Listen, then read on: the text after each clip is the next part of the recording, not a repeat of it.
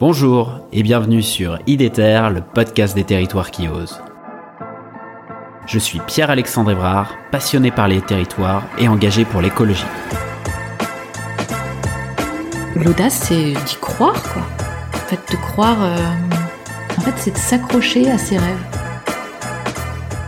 En fait, je crois que j'étais vraiment déterminé à, à travailler dans ce domaine-là. J'aime bien les gens qui euh, essayent de diffuser de la joie, de, du vivre ensemble, euh, de créer quelque chose ensemble, un peu partout là où ils sont. Avec IDETER, je vous propose de rencontrer ensemble des femmes et des hommes qui se mobilisent partout en France pour la transition écologique. C'est parti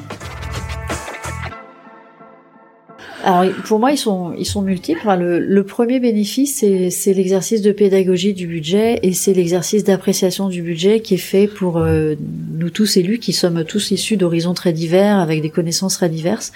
Ça nous a quand même donné un un espèce de talon de démarrage euh, tous ensemble sur notre budget, au-delà des, des, des chiffres, des enveloppes, de ce qu'on peut faire, pas faire, des arbitrages qu'on doit faire simplement du budget. C'est vraiment euh, un éclairage sur, euh, bah tiens, ces dépenses-là, on n'avait peut-être pas pensé, mais effectivement, c'est favorable ou défavorable.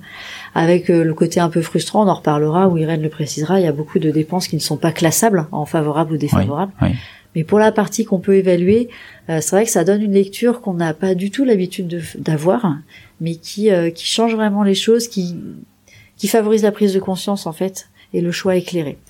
Alors avec la euh, comment dire la, la mesure un peu, enfin la, la prudence que pour le moment effectivement on l'a fait sur des budgets réalisés, des budgets arrêtés, et là on a évalué les dépenses qu'on avait prévues ou ce qu'on a vraiment réalisé. Euh, le tournant de cette année, ça va être de le faire sur le projet de budget.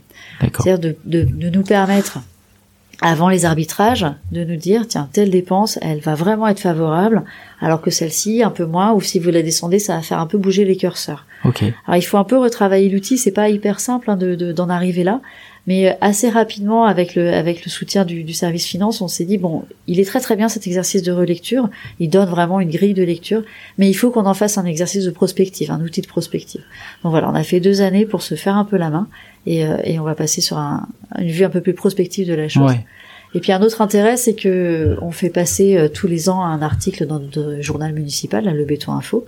Euh, ça fait aussi un, un lien de, un lien avec nos habitants et ça, ça leur donne aussi une lecture de notre budget qui est, qui est autre que les simples enveloppes de chiffres aussi.